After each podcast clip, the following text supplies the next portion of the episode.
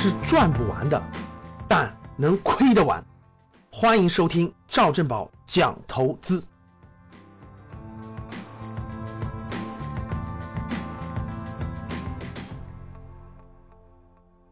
从二零一六年开始，国内的很多城市呢都属于是住宅限购，大家知道的。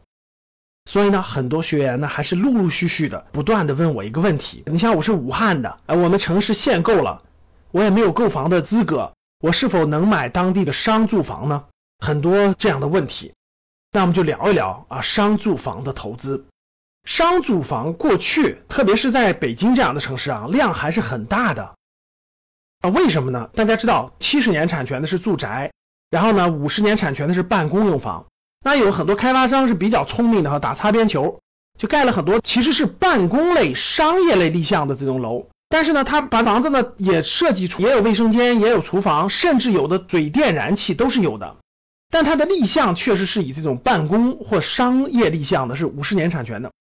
这种情况呢，就造成了，特别是在北京啊，过去的量还是挺多的，有量比较大的商住房，可以叫做商住两用房。但其实啊，在好多年前，商住房已经被不批了，就建委已经不批了。但是市场上遗留了很多这样的商住房。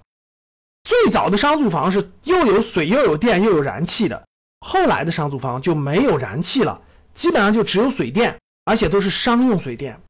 大家知道，在大城市的房价特别贵，当这些房价无论是两三万、三四万、五六万的时候，商住房的价格一直都要比这些住宅。便宜很多，一般来说大概能便宜个三分之一左右。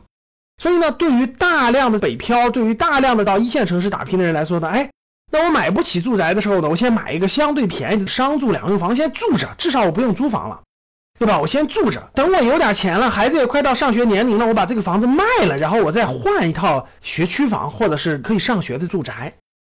这个计划呢是挺好的，过去也一直有这样大量的商住房的存在。但是呢，二零一七年限购一批一批的上来之后，特别是在二零一七年三月份，北京限购政策越来越严格之后，在二零一七年三月份就进一步加强了商住类、办公类住宅的管理，暂停了办公类住宅类，特别是所谓的商住房的交易。北京的商住房大概有上百万套。整个一暂停以后呢，当时有一段时间是非常明显的，北京的各个中介是不能再交易商住房的，整个就停了。有很长一段时间，链家是无法做商住房买卖的。经过大概有五六个月，据我了解啊，北京的商住房基本价格都下降的，基本上都受到了影响。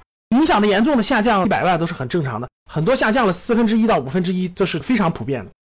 大家想想，上百万套这个商住房。很多人还指望着卖掉商住房去换学区房，很多这样房子的孩子要上学，等等等等，就一直卡在这儿了。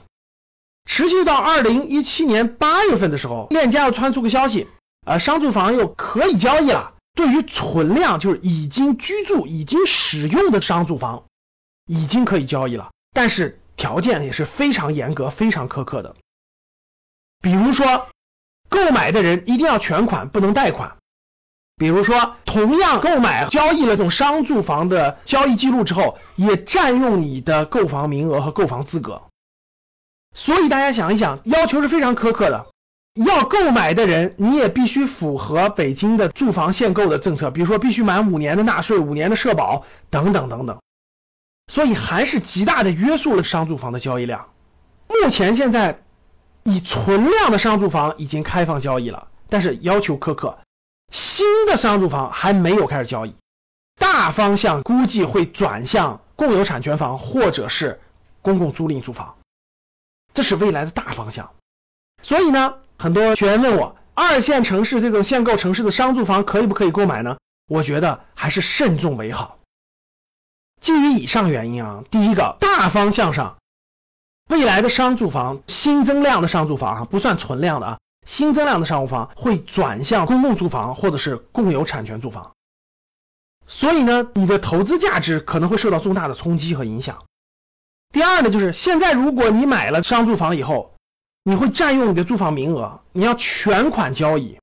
然后呢，目前来看，买卖的时候还交的税还是不一样的，很多城市二十个点左右的增值部分的税，差别非常非常大的。虽然现在有些二线城市商住房暂时不限购，还可以买，但是极有可能占用你的名额。你买完以后一持有就占用你的名额，会影响你未来购买住宅啊等等名额和机会。还有一点，很多朋友问了，我能不能拿公司的名义去购买？这个我也给大家做过详细的咨询和了解。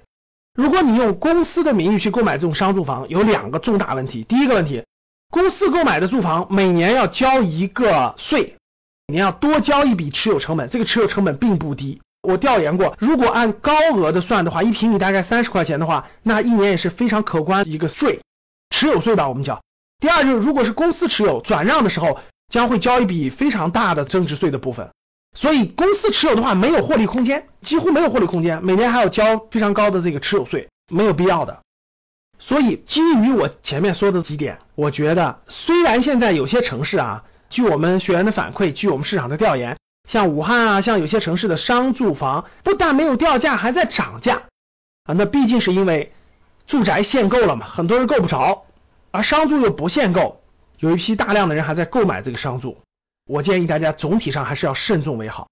未来的大方向，我认为啊，新增的这些商业用房会转向公共产权住房，或者说是公共租赁住房，已存量的商住房。也会用于保障整个这个城市当中的基层刚需家庭的购房需求，而不会作为改善性住房或者说是住宅去处理。所以对待商住房还是建议大家慎重为好。好，当你看到我所看到的世界，你将重新认识整个世界。谢谢大家。